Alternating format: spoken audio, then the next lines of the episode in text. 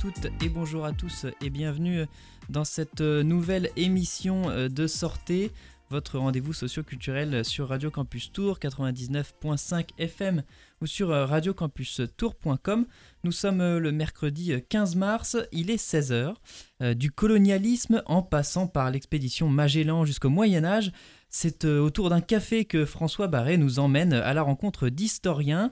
Donc euh, vous l'aurez compris, aujourd'hui nous allons parler d'histoire, puisque j'ai donc euh, le plaisir de recevoir François Barré, en charge des cafés historiques, donc en région Centre-Val de Loire. Bonjour François. Bonjour.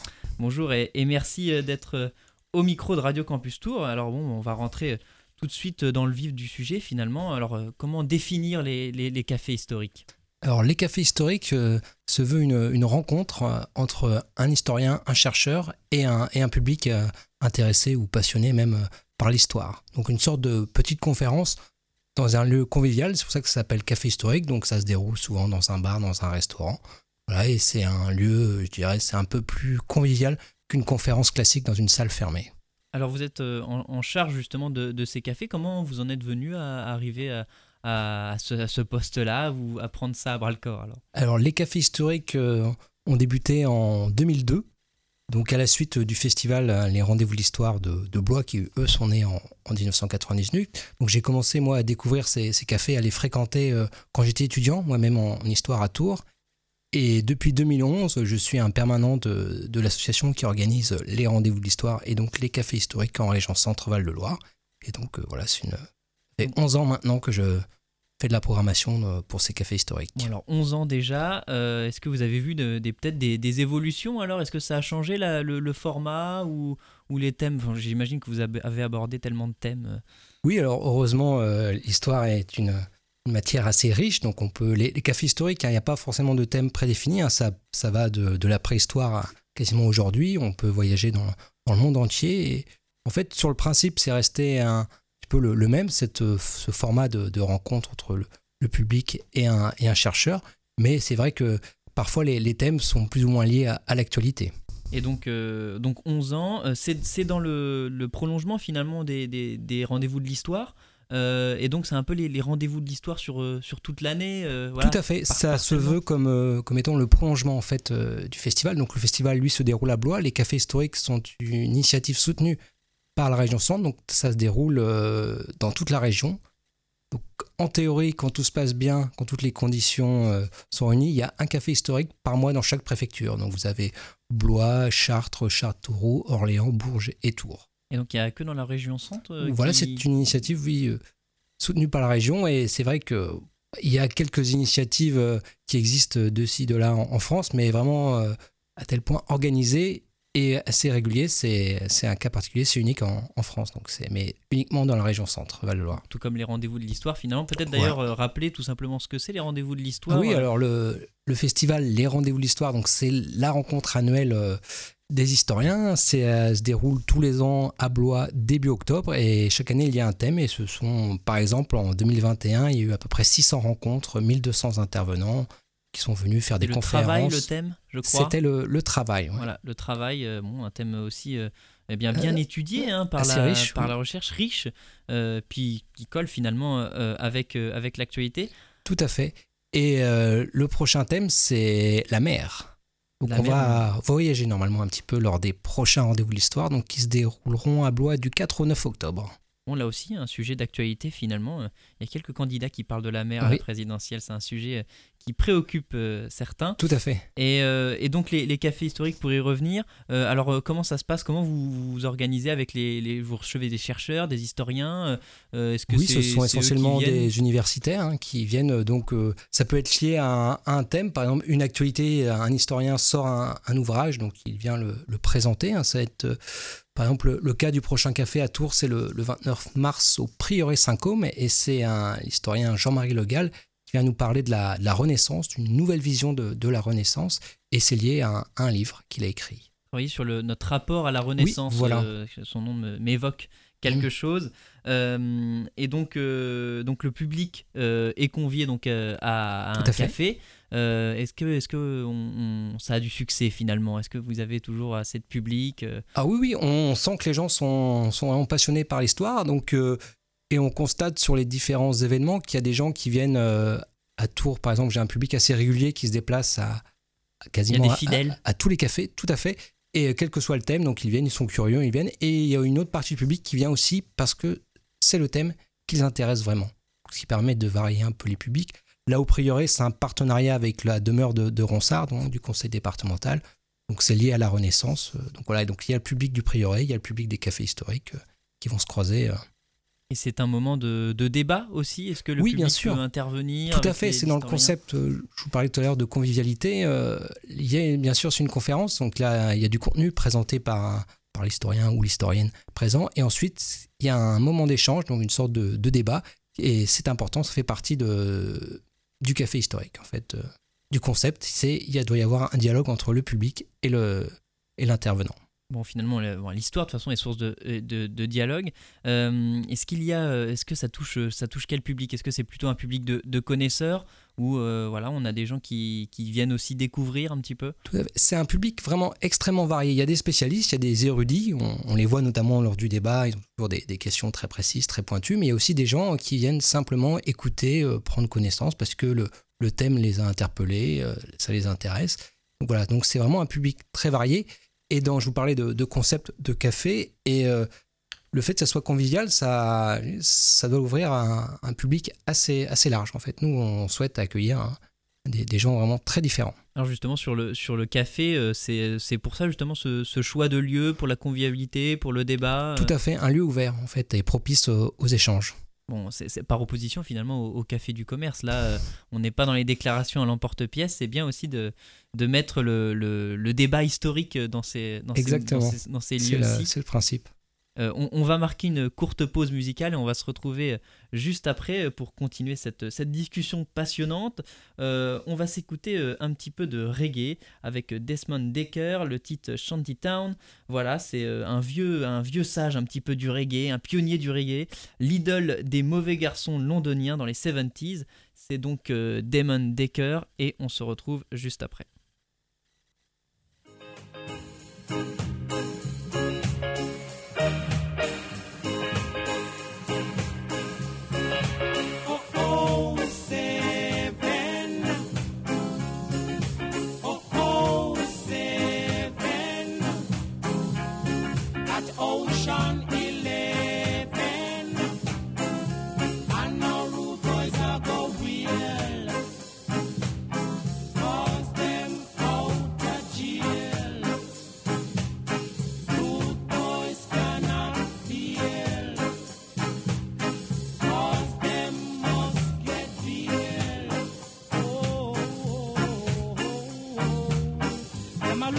shoot, them a wheel. I. Them a loot, them a shoot, them a wheel. Ashanti town, loot by the population. Ashanti town, loot by a bum of the town. Ashanti town.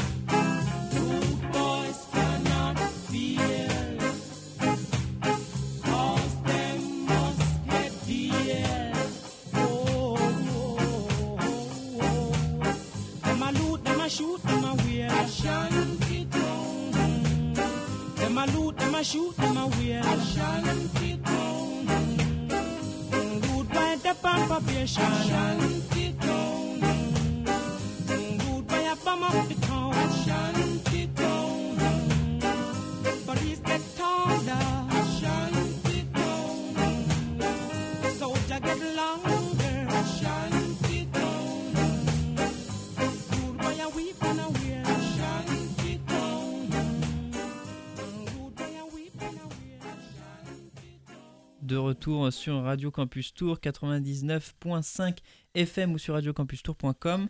Vous êtes toujours dans votre rendez-vous socio-culturel Sortez. Nous sommes déjà dans la deuxième partie de cette euh, émission et on continue toujours à parler euh, des euh, cafés historiques avec François Barré. Voilà, on, a déjà euh, parlé un petit peu de comment ça s'organisait finalement ces cafés historiques, voilà, avec euh, une rencontre euh, entre un public et un historien finalement, autour de thèmes variés. Donc, on, évoquait tout ça en, off. par exemple, voilà, le, colonialisme vert. Je crois qu'il a été un, des premiers thèmes de, l'année, je crois, c'est ça? Oui, ça, c'était un thème lors d'un café en, septembre. Donc un café en septembre. Et alors, colonialisme vert, est-ce que vous pouvez nous, nous faire un petit, un petit topo?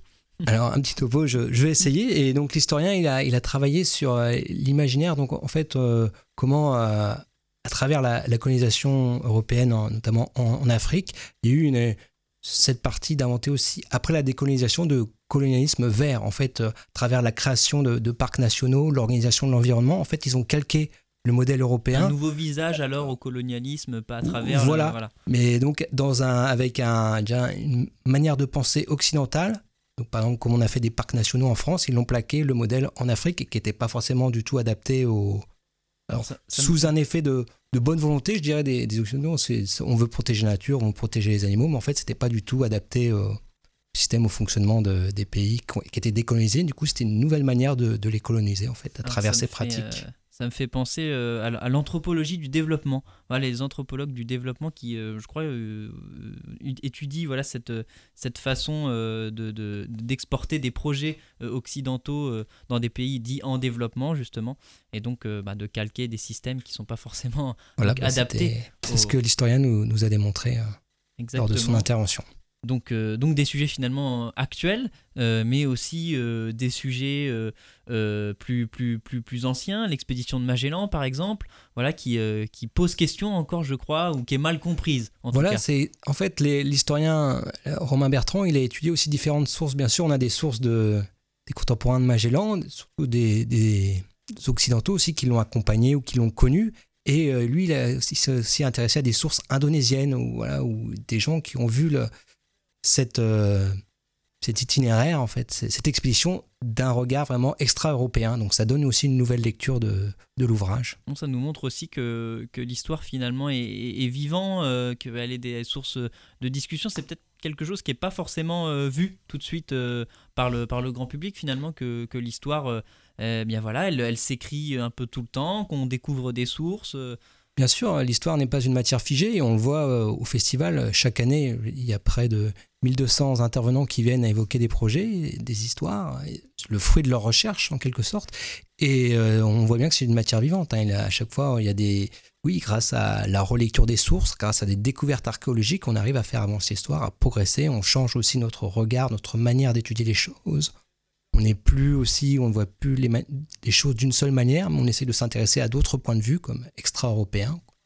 Traditionnellement, on avait l'habitude de faire de l'histoire hein, avec le regard de, l'Occident, de l'Europe, et maintenant on peut faire de l'histoire à partir du regard du monde asiatique, en fait, sur, sur l'histoire de l'Europe. Voilà, l'histoire, euh, l'histoire évolue et euh, c'est aussi euh, peut-être la façon d'amener des thèmes qui sont traités par les chercheurs, mais qui ne sont pas forcément connu euh, du grand public. Euh, je lisais, il y, a un article sur les cafés historiques dans la Nouvelle République et euh, une dame qui mentionne le fait qu'elle était venue voir quelque chose de. Je crois que c'était Georges George Vigarello qui a écrit sur l'histoire de l'obésité. Et donc un thème, voilà, qui on pourrait se dire, bon, les historiens, l'histoire de l'obésité, qu'est-ce qu'ils ont à nous dire là-dessus?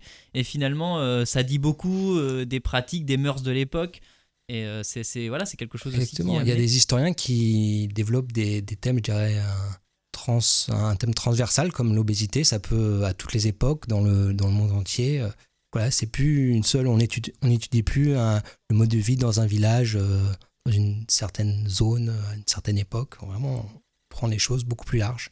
Et donc euh, ça, c'était donc pour les thèmes qui sont passés et les thèmes suivants. Alors, est-ce que vous, pouvez nous faire un petit teasing oui. thèmes qui vont arriver Alors, euh, bah, bien sûr, il y a le, prochain café à Tours, donc c'est le, 29 mars sur la, Renaissance. On a aussi un café à, Châteauroux le 31 mars, c'est sur l'américanisation de la société européenne, donc toute l'influence, notamment en matière culturelle avec le jazz, le cinéma. Donc, tu, voilà, donc tout ça a influencé la, culture européenne.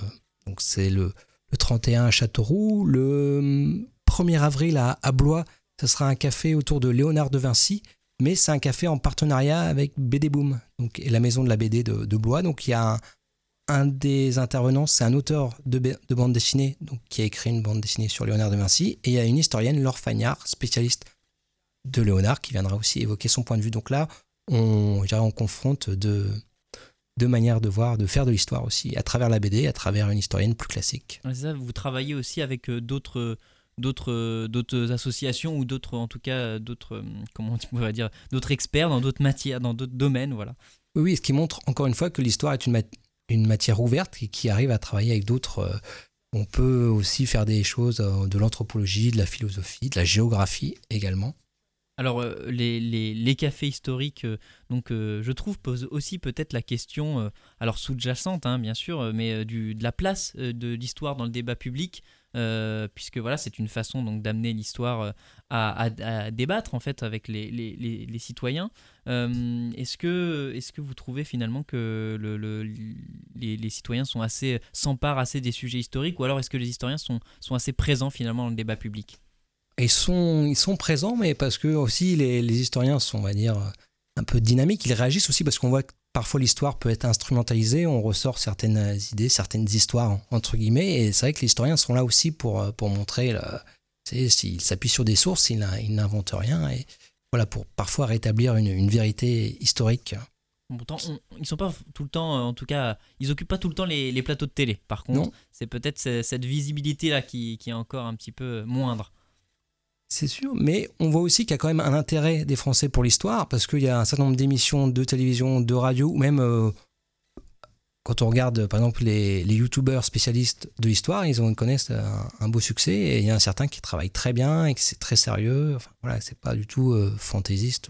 c'est vrai qu'il y, a un retour quand même de, de, de, la parole euh, des historiens, on peut peut-être que, que s'en réjouir, hein, voilà, vous l'avez dit. Complètement euh, l'histoire fait, fait son retour euh, dans des thèmes politiques, euh, dans plein de, plein de sphères finalement, qui est réutilisé. C'est peut-être le moment aussi de, de parler de parler d'histoire. eh bien écoutez, qu'est-ce que je voulais évoquer? Est-ce qu'on a... Oui, est-ce que vous avez un appel à témoins, bien sûr. Excusez-moi, je n'ai pas pensé, mais alors un appel à témoins donc pour les, pour les rendez-vous de l'histoire alors. Tout à fait, parce qu'en 2022, donc on fête la, la 25e édition. Et pour célébrer cet anniversaire, on, on fait un appel à témoignage, on recherche des gens qui ont 25 ans et on aimerait connaître leur rapport à l'histoire. Donc certains qui ont 25 ans aujourd'hui ont fait des études d'histoire sont devenus professeurs d'histoire, donc on, serait intéressé par leur témoignage. On cherche aussi des gens qui n'ont pas forcément fait d'études d'histoire, mais qui sont intéressés par l'histoire, qui connaissent le festival de Blois et qui pourraient témoigner, montrer leur, leur rapprochement, euh, ce qu'ils en pensent. Voilà. Donc euh, n'hésitez pas à, contacter le, festival via les réseaux sociaux, hein, euh, Facebook, Instagram, Twitter, LinkedIn. On a même une adresse mail, un rendez-vous d'histoire tout attaché rdv-histoire.com. N'hésitez pas à nous contacter si vous avez envie de, témoigner de votre rapport à l'histoire et surtout vous avez 25 ans. Et donc, d'ailleurs, ça pose la question des jeunes, de la place des jeunes dans l'histoire. Est-ce que vous arrivez à, attirer un petit peu un public euh, jeune alors dans ces cafés historiques où c'est un peu compliqué encore? Non, ça peut arriver. Encore une fois, euh, ça dépend des, thèmes. Je sais qu'il y a des, notamment à Tours ou à Orléans, où il y a des, universités, des, facultés d'histoire. Donc euh, certains étudiants viennent parce que le thème les intéresse. Et aussi parfois, dans des villes qui ne sont pas forcément des villes universitaires, des, il y a des lycéens qui viennent régulièrement. non, les, je dirais que la, la passion de l'histoire n'a pas, n'a pas d'âge. Eh bien écoutez, euh, c'est une bonne nouvelle finalement. On, marque encore une courte pause musicale et on se retrouve juste après. On écoute euh, le titre Max I Million, euh, le titre Deep pardon de Max I Million. voilà, c'est du, du hip-hop abstrait. C'est sorti en 2021, donc c'est assez récent. On se retrouve juste après.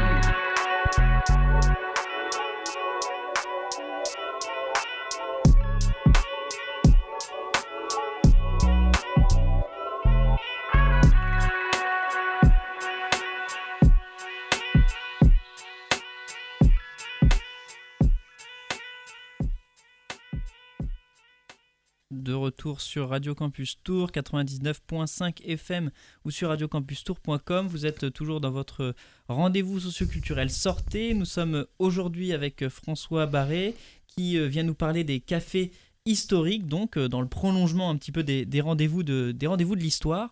Et bien justement pour les, pour les auditeurs qui nous rejoignent en cours d'émission, peut-être on peut rappeler rapidement ce que sont les cafés historiques.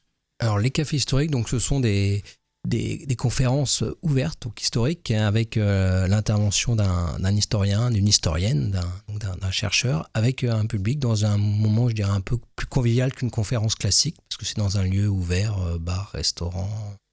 et l'idée, c'est d'avoir une conférence et ensuite un débat. Alors peut-être justement, on, parlait des publics tout à l'heure qui, sont présents à ces cafés et puis aussi de la place de l'histoire dans le débat public. Euh, est-ce que tout le monde peut venir au café historique On l'a dit tout à l'heure, mais c'est peut-être important de le rappeler parce qu'il y a peut-être un côté aussi, ça peut faire peur de se dire, bon, c'est un, un, thème peut-être compliqué, je suis pas assez fort en histoire, je vais rien comprendre. Est-ce que, voilà, franchir cette barrière-là C'est grand public. Donc des fois, les, les, thèmes peuvent paraître un petit peu pointus, mais les intervenants donc, savent que c'est un public varié, donc ils s'adaptent. Euh, et l'idée, c'est de passer leur, c'est de montrer le fruit de leur travail, donc que ça soit compréhensible. Voilà, parce que peut-être que les conférences euh, de, de, temps à autre sont aussi peut-être euh, voilà trop trop peut-être dans, dans, un entre-soi où c'est peut-être compliqué de, de, parler au grand public. Donc c'est aussi l'occasion des cafés historiques. on a parlé des thèmes tout à l'heure, et alors justement, il y, a plein de thèmes qui sont abordés dans ces, dans ces cafés historiques. Est-ce que vous avez, vous, un thème, voilà, de, vous avez fait, je crois, des études d'histoire? Vous avez un, voilà, un thème que vous préférez ou quelque chose qui vous passionne particulièrement? Moi, j'aime, euh, j'apprécie beaucoup l'histoire moderne, donc plutôt 17e, 18e siècle. Et... D'accord. Plutôt. Et alors, quelle problématique dans cette, euh, dans cette histoire? Tout, tout un, un, peu tout finalement? Oui, l'histoire moderne? L'histoire culturelle.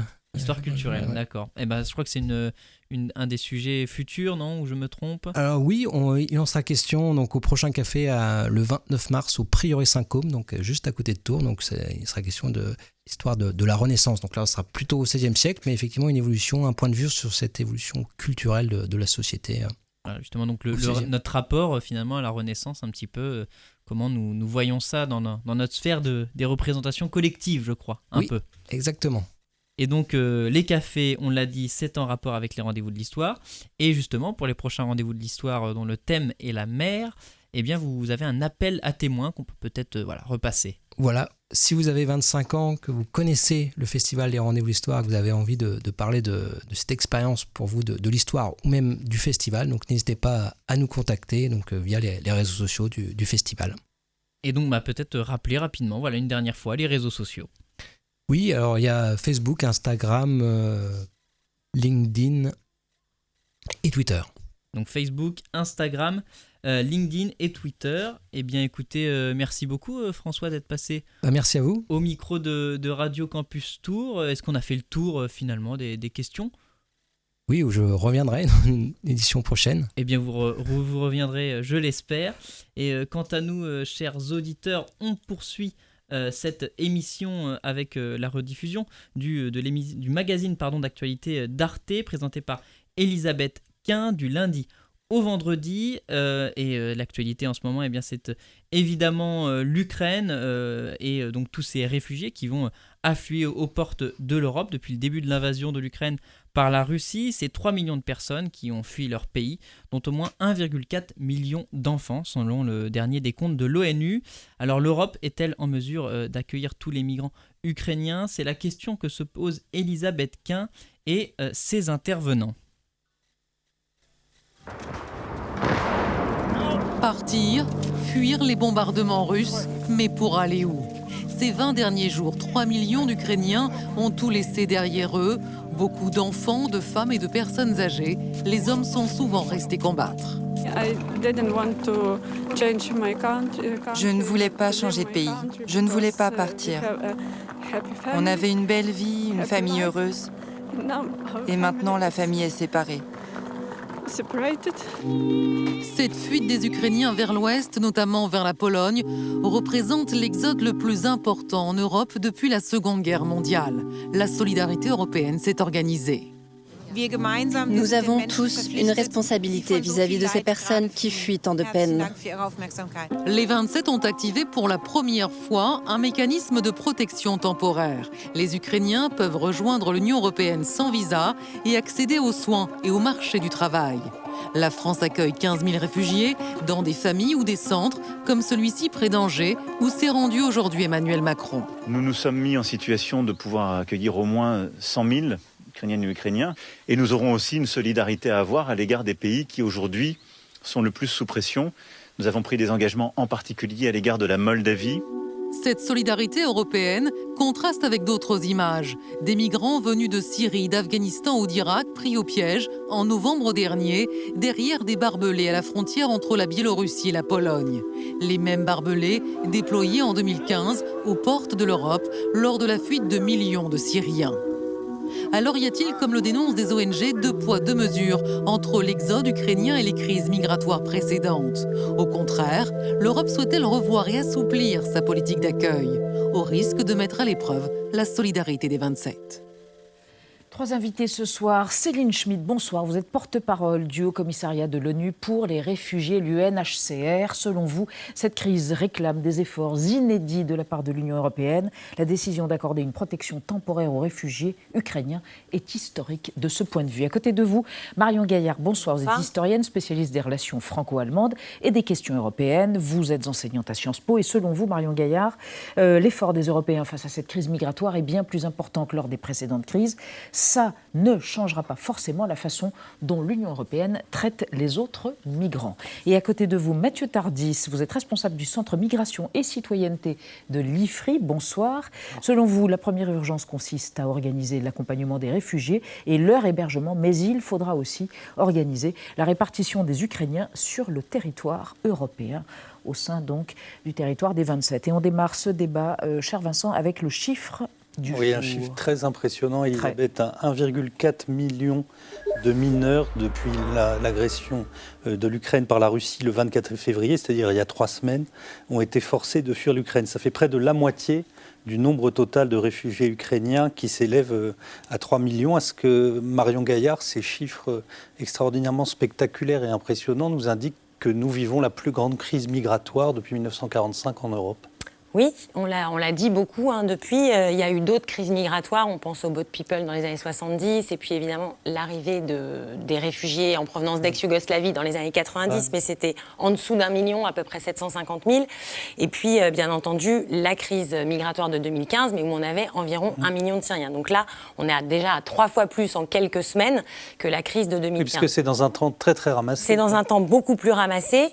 Et effectivement, c'est massif et ça peut encore augmenter beaucoup et vous le disiez, 1,4 million d'enfants, ça veut dire que le profil des réfugiés est quand même différent en termes à la fois de sexe ratio et d'âge, hein, ce qui peut aussi expliquer, on y reviendra peut-être, la différence de traitement entre les deux crises de 2015 et d'aujourd'hui. Céline Schmitt, euh, est-ce que c'est l'une des plus graves crises migratoires à l'échelle mondiale, celle que nous vivons aujourd'hui? C'est une des graves, crises de mm. déplacement euh, à, l'heure actuelle, euh, parce que le déplacement est extrêmement rapide. Euh, mm. En un peu plus de deux semaines, on l'a dit, 3 millions de personnes qui sont déplacées, et majoritairement des femmes et des enfants. Près de 90% des réfugiés mm. qui arrivent dans les pays voisins sont des femmes et des enfants, des enfants seuls aussi qui arrivent, qui sont séparés de, leurs parents. Donc effectivement, c'est des mineurs isolés. Hein, des mineurs isolés. Exactement. Et donc c'est une crise inédite euh, sur le mmh. territoire européen qui demande une réponse d'urgence, euh, un accueil euh, d'urgence, mais aussi une attention particulière mmh. à la protection des femmes qui peuvent être plus mmh. vulnérables au risque sur les routes de l'exil, mais aussi à la protection dans ce sens. Trafic humain Des risques de violence, y compris des violences sexuelles, des risques d'exploitation, des risques de traite. Oui, exactement. Alors faites-nous écouter, s'il vous plaît, Vincent, un réfugié, témoignage d'un réfugié. L'exil, l'exode, comme la guerre, on, sait quand ça commence, on ne sait jamais quand ça s'achève. C'est ce que nous dit Pavel, qui est réfugié ukrainien en Pologne. On le regarde. Nous pensions que la guerre se terminerait en trois jours, peut-être quatre, maximum sept jours. Mais ça n'est pas fini. Et ça ne fait qu'empirer en ce moment. J'espère que cela se terminera le plus tôt possible. Je ne sais pas quoi faire, je ne sais pas où habiter. J'y ai laissé ma vie, je ne sais pas. Mathieu Tardis, on est devant un exode qui, peut s'inscrire dans la durée? On ne le sait pas encore, mais euh, un, exode forcé est à la fois toujours temporaire, mais jamais mm. aussi temporaire qu'on le souhaiterait. Euh, Céline Schmitt l'a mentionné, cette euh, situation elle est inédite sur le mm. territoire européen, mais on est sur des mêmes types de, mouvements de mm. population qu'on peut voir dans d'autres continents, c'est-à-dire des, déplacements assez importants dans un temps assez limité, avec beaucoup d'enfants. Euh, si je reprends les, chiffres du HCR, je parle sous contrôle de Céline, c'est 40% des réfugiés mm. dans le monde qui, qui, ont moins de 18 ans. Donc ce n'est pas si spécifique que ça, c'est juste le, contexte européen. C'est inédit mm. pour nous en Europe depuis la Deuxième Guerre mm. mondiale. Et sur la durée, là pour l'instant, on, on, octroie, et on pourra revenir, une protection qui est dite temporaire. Oui, on va y revenir dans un Mais ce mécanisme Il y, aura deux situations. Soit le conflit, la guerre euh, se termine rapidement, ce qui signifierait plutôt une victoire des Russes. Et donc là, va se poser mm. la question est-ce qu'on peut euh, organiser un retour dans ce pays? Et puis une autre question, c'est quand on organise des retours de réfugiés, c'est on les renvoie où? On, Ils mm. retournent où si les, Il faudra voir aussi l'état des destructions mm-hmm. dans le mm-hmm. pays. Donc c'est aussi deux euh, facteurs qui vont et deux temporalités différentes. Hein. Ça risque de mm. durer un peu plus longtemps. Mm. Céline Schmitt, pour le moment, c'est la Pologne qui porte euh, la moitié des, réfugiés qui, ont rejoint la Pologne. Est-ce que ce pays est aidé par les, les 27 Est-ce qu'il y a une solidarité financière qui s'est mise en place, ou médicale d'ailleurs, euh, pour ce pays qui est le principal aujourd'hui pays d'accueil des réfugiés ukrainiens? Oui, donc effectivement, la majorité mm. des réfugiés, plus d'un million, plus d'un million de réfugiés mm-hmm. sont arrivés euh, en Pologne certains vont continuer euh, leur route pour aller mm. dans d'autres pays européens. Euh, on, voit en fait dans cette première vague euh, de réfugiés que les personnes mm. vont souvent rejoindre de la famille, des connaissances. on n'a pas encore les chiffres exacts mm. de où vont les personnes en Europe. On commence à avoir des chiffres. Mais malgré tout, effectivement, un grand nombre de réfugiés sont en Pologne qui a besoin de soutien. Donc oui, il y a un soutien euh, d'aide d'urgence euh, qui, est apporté en Pologne. Euh, on a aussi renforcé nos équipes. On mm. était présents depuis de nombreuses années sur place, mais on a renforcé nos équipes parce qu'il faut apporter une aide mm. d'urgence aux personnes qui arrivent, qui ont passé de. Mais l'aide d'urgence, elle recouvre toutes sortes de facteurs. C'est de l'aide psychologique, de l'aide médicale, de l'aide alimentaire, j'imagine, c'est ça? C'est, Oui, c'est, ce que je voulais expliquer. C'est mm. que tout d'abord, il faut de l'aide de secours. Donc des couvertures, des kits pour les enfants euh, pouvoir proposer aux personnes mm. de se mettre à l'abri dans des mm. hébergements, se mettre au chaud parce que il fait froid, c'est l'hiver. Mm. Les personnes ont passé des jours sur la route avec très peu de sommeil, parfois très peu de nourriture. Donc il y a, cette aide d'urgence qui est essentielle, mais tout de suite il faut penser à la protection des personnes, la protection des enfants. Comment on prévient les risques? Comment on identifie les enfants non accompagnés? Comment on les accompagne? Euh, Comment ils sont accueillis en fait dans des endroits sûrs?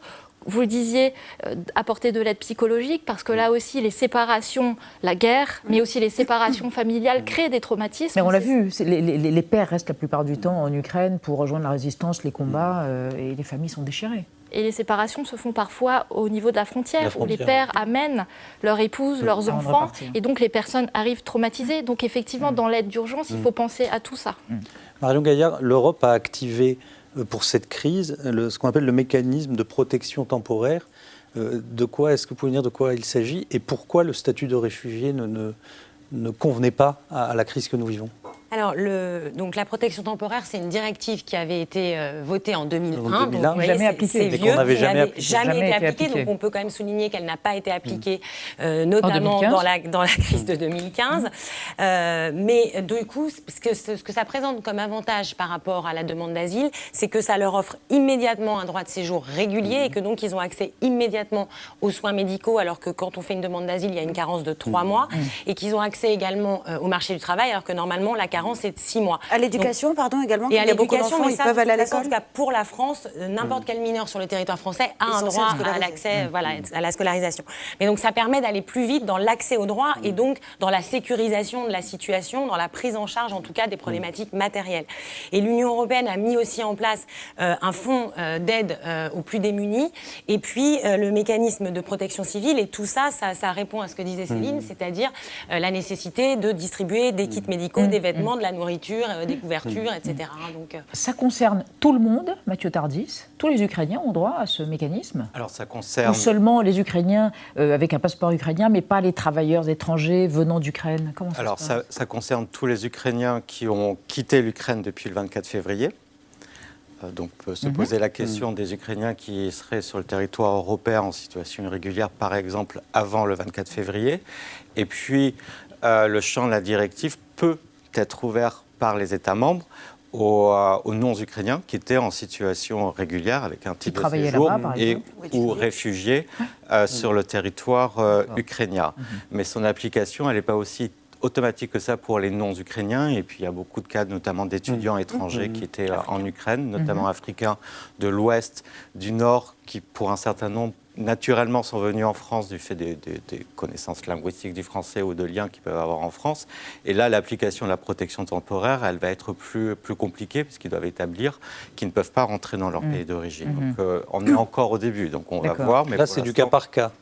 Ça va être du cas par cas. Et la question, c'est qui va décider de ce cas par cas. Mm. Euh, la protection temporaire, elle est totalement appropriée dans ce type de situation, d'afflux important de mm. personnes. Donc, c'est une protection de groupe. Ça a permis d'éviter de demander l'asile et d'emboliser mm. les systèmes d'asile.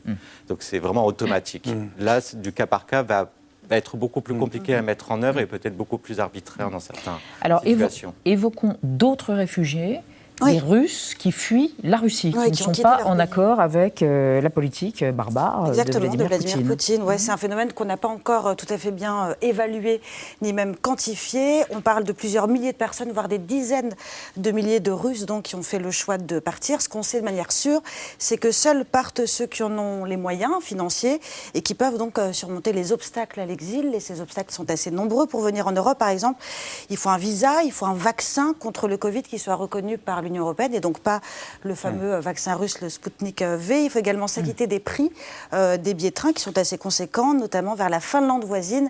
La Finlande qui recense près de 2000 entrées quotidiennes hors de l'Union européenne. C'est la Géorgie qui aurait euh, déjà accueilli 25 000 ressortissants euh, russes qui sont d'ailleurs pas très bien tolérés par, par la population. Il y aurait déjà des tensions, peut-être même de l'hostilité de la part des Géorgiens. La Turquie, en particulier Istanbul, c'est également une, un refuge, peut-être une étape pour des ressortissants russes qui disent donc vouloir être considérés non pas comme des exilés, mais comme des réfugiés. C'est également ce que dit le secrétaire euh, général de Reporters sans frontières, Christophe Deloire. C'est dans une tribune publiée euh, dans le quotidien Le Monde. Il n'hésite pas à comparer cet exode, je le cite, à la vague d'émigration massive qu'a connue l'Allemagne dans les années 30, ceux qui contestaient la politique d'Hitler et qui ont donc euh, fui le pays. Marion Gaillard, est-ce que l'Union européenne doit, peut faciliter, organiser effectivement cet exode des Russes qui vont être considérés considérées comme des parias par leur propre pays?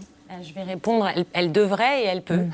Elle peut. Elle, en a, elle en a les moyens, hein, mm. puisqu'elle a les moyens de mettre en place les aides dont on a parlé. On n'a mm. pas tout évoqué euh, pour les Ukrainiens, donc elle a les moyens de le faire.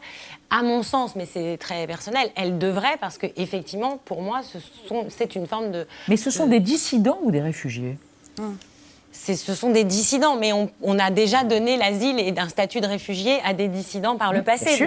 Donc on, peut le faire. Donc effectivement, pour moi, euh, évidemment, il y a moins d'urgence que pour les Ukrainiens qui fuient des bombardements, ça c'est sûr. il ne s'agit pas du tout de les mettre euh, sur le même euh, pied. Même si certains sont menacés de 15 ans de prison. Mais, mais voilà, quand c'est des journalistes qui fuient. Exactement. Donc de mon point de vue, l'Union européenne devrait prendre en compte cette situation qui, pose problème évidemment. Et il y a d'autres situations incompliquées comme des étudiants russes qui sont sur le territoire de l'Union européenne et dont certains fonds sont bloqués et qui peuvent plus subvenir à leurs besoins, par exemple en France aujourd'hui. Vous voulez ajouter quelque chose, oui, le, le, droit international relatif à la protection des réfugiés pourrait totalement s'appliquer à, à cas de, personnes russes, de nationalité russe, qui fuient le, pays parce qu'elles risquent des, persécutions, notamment pour des raisons politiques. Donc le, droit international et le droit européen pourraient s'appliquer, mm. et ce qui permettrait aussi de lever un certain nombre de conditions mm. d'entrée, y compris mm. euh, liées au, à la vaccination. Céline Schmitt, la France dit pouvoir accueillir jusqu'à 100 000 réfugiés ukrainiens, donc c'est un effort conséquent. Je ne sais pas s'il est inédit, mais il se distingue en tout cas de, l'attitude française en, 2015, où il y avait une très grande division entre les Français pour savoir s'il fallait accueillir ou non les, migrants venus de Syrie. Là, il y a un consensus général dans la population. Qu'est-ce qui distingue ces deux situations et qui explique euh, ce, contraste? Alors, je pense, comme on le disait, c'est quand même une crise euh, extrêmement rapide. Alors oui, on parle d'une crise inédite en Europe, mm. mais au-delà de ça, 3 millions de personnes qui fuient en deux semaines, euh, c'est une des plus grandes crises, en tout cas les plus rapides mm. de déplacement. En 2015, on, a plaidé aussi au mm. HCR qu'il y ait un accueil, euh, qu'il y ait une solidarité avec les premiers pays euh, qui accueillaient les réfugiés, mm. qui étaient la Grèce, mais aussi l'Italie, qu'il y ait une relocalisation de réfugiés qui a fini par se mettre en place. donc, bien sûr, et dans le contexte actuel, il ne faut pas oublier les autres crises, j'en profite aussi pour dire ça, où effectivement, il faut continuer aussi à permettre d'autres d'autres personnes qui arrivent à pouvoir demander l'asile mmh. euh, et, à avancer sur le travail d'harmonisation de l'asile en Europe. Marion Gaillard, est-ce qu'une des clés d'explication, c'est pas simplement la proximité géographique et culturelle, en fait, qui fait que, que les, les représentations ne sont pas les mêmes? Oui, alors c'est la proximité géographique, ça c'est sûr, parce que, euh, comme ça a été plus ou moins euh, évoqué aussi, par exemple dans la crise de 2015, la plupart des réfugiés syriens n'étaient pas en Europe, hein. ils étaient au Liban, en Jordanie et euh, en Turquie. donc il y a la proximité géographique, c'est indéniable. ensuite, il y a la proximité de civilisation, de culture, mmh. le sentiment de solidarité qui joue évidemment, et, donc sans doute une forme aussi de, de racisme à l'égard des migrants syriens, plus peut-être on peut évoquer la question euh, du terrorisme, parce qu'il y a quand même eu un... Tout ça s'est passé en même temps, et donc et donc c'est vrai que... On avait... le risque d'infiltration. Il y avait eu ce, kamikaze qui avait emprunté la route des réfugiés, ce kamikaze du Bataclan qui avait emprunté la route des réfugiés Exactement. pour aller... Et puis tout ça avait été largement instrumentalisé par euh, un certain nombre de personnes dans le spectre politique et médiatique. Mhm. Donc effectivement, là, il n'y a pas ce risque. Personne n'a peur aujourd'hui qu'il y ait des infiltrés terroristes parmi les migrants ukrainiens. Donc, enfin, les réfugiés, pardon, ukrainiens. Donc, du coup, on n'est pas tout à fait sur le même, euh, le même registre. Hein. mais ça ne justifie pas du tout, loin de là, ce qui s'est passé en 2015. Et on avait tous globalement dit à l'époque que ça n'était pas une crise migratoire, mais que c'était une crise de l'accueil mmh. et qu'il euh, fallait accueillir dans des mmh. conditions dignes et que du coup, il n'y aurait pas de crise réelle en termes d'insécurité. Et on voit qu'on était capable de le faire et on ne l'a pas fait. Et bien précisément par rapport à ce bouleversement des perceptions et par rapport à ces gens de la sphère médiatique ou politique que vous venez d'évoquer, Marion Gaillard, et qui protestaient contre euh, un accueil jugé trop large des migrants en 2015. On va s'intéresser à Robert Ménard, le maire de Béziers, qui vient de faire son mea culpa, mea maxima culpa, son portrait par euh, Thibault Bonjour docteur, j'ai mal ici et là. Une petite déprime passagère, c'est tout. Évidemment, je fais du sport. Mon cher Robert Ménard, j'ai vos radios sous les yeux. C'est tortueux. Vous êtes maire de Béziers, élu et réélu avec le soutien du RN depuis 2014, avocat de la fusion électorale Le Pen-Zemmour et politiquement célèbre pour votre accueil crapoteux de réfugiés syriens en 2016. Mais l'arrivée de réfugiés ukrainiens agit sur vous comme Kirikou retirant à la sorcière Karabas sa vilaine épine qui la rendait méchante. J'ai fait des déclarations, euh, le journal municipal a fait des unes. Euh, des affiches, vous aviez fait des, affiches, affiches aussi, absolument, tout que je ne referai plus. Pour tout vous dire, que j'ai honte d'avoir fait. Vous aviez déjà justifié votre engagement politique côté droite Rottweiler par le désir de ne plus avoir honte de penser ce que vous pensiez. Vous êtes ainsi devenu matamor du vivre ensemble, apôtre des statistiques ethniques, de la supériorité judéo-chrétienne et accessoirement des tests ADN pour lutter contre les crottes de chiens. Un jour, j'ai marché dedans et j'ai accusé mon voisin du regard. Mais j'ai honte. Les réfugiés ukrainiens vous ont projeté dans votre propre passé de fils de pied noir. Quand je les ai vus là, je me suis vu en 62. C'est exactement ce qu'on a vécu, dans le Dieu. Jusqu'à l'âge de 9 ans, vous avez vécu dans l'Algérie en guerre, où vous avez enjambé un cadavre, où votre père, ex-secrétaire d'amiral, passé éleveur de poulets, puis papetier, planquait ses armes sous ses ramettes, et votre oncle les siennes sous sa soutane. Un jour, j'ai demandé à un curé de me montrer son canoncier. Mais j'ai honte. Arrivé en France, on vous traitait de salade. Vous vouliez changer le monde, devenir curé. Mais comme il y en avait déjà un chez les Ménards, vous êtes devenu trotskiste pour faire chier votre père communiste, puis socialiste, puis sarkozyste. Entre-temps, pompiste, assureur, journaliste militant, aux prises avec le puissant chimiste Union Carbide ou encore fondateur de RSF, l'ONG de défense de la liberté de la presse décorée du prix Sakharov de l'Union européenne. Une vie de balle de flipper. Mon cher Robert, allongez-vous, n'ayez pas honte. Euh, est-ce que je vous ai déjà parlé de mon père? Merci Thibault Vincent. Mathieu Tardis, il y, a un paradoxe euh, dans cette crise, c'est que les deux pays européens, notamment la Hongrie et la Pologne, qui refusaient d'accueillir des, mm. des, réfugiés venus du Sud, ont ouvert grand leurs portes aux réfugiés ukrainiens. Et c'était ceux-là même qui refusaient, je crois, le, pacte de migration que, que voulait l'Europe. Est-ce que cette crise va changer les choses ou simplement il y a une attitude circonstancielle de la part de ces deux pays et chacun va rester sur sa position? La Pologne et la Hongrie n'ont pas le choix hmm. d'accueillir. Euh, hmm. C'est à leurs frontières, donc ils ne peuvent pas oui, faire mais autrement. Le font, euh, Alors, ils mettent en avant la proximité euh, culturelle. Euh, et c'est vrai que là, la question va se poser, qui va se poser, celle de la solidarité européenne. En fait, la Pologne et la Hongrie étaient refusées euh, depuis, euh, depuis 2015-2016 de, répartir les demandeurs d'asile sur leur territoire. Et là, aujourd'hui, ils se retrouvent dans la situation inverse où la plupart des personnes arrivent par ces territoires-là, et donc ils vont avoir besoin de la solidarité européenne. Mais la Pologne, pour l'instant, est plutôt encore réticente à cette solidarité européenne, n'a pas demandé forcément les renforts de Frontex, euh, n'a pas, pas été la plus à même à vouloir activer la protection temporaire. Mhm. Là, je pense qu'on va arriver maintenant à un moment où les capacités d'accueil en Pologne sont, vraiment saturées. Il y a une organisation. Est-ce que, la population est tout à fait euh, d'accord précisément pour accueillir euh, ces réfugiés? Bah, J'ai l'impression la population polonaise est extrêmement mobilisée et mhm. c'est pour cela qu'ils arrivent à accueillir aujourd'hui. Mais là, on va arriver quand même à des limites, parce que c'est un nombre assez mmh. impressionnant. Et donc, il va falloir organiser maintenant cette répartition. Parce qu'on a un peu compté sur une répartition mmh. naturelle, que les Ukrainiens aillent rejoindre leurs proches. Et donc, dans beaucoup... Euh, en Europe du Sud, notamment mmh. en Allemagne, mais ils sont aussi beaucoup euh, en Pologne depuis euh, longtemps, beaucoup moins en France. Aujourd'hui, c'est aux États maintenant d'organiser cette répartition. Eh bien, c'est le mot de la fin de ce débat. Oui, je sais, vous voulez réintervenir, Marion Gaillard, mais nous n'avons plus le temps. Merci infiniment à tous les trois.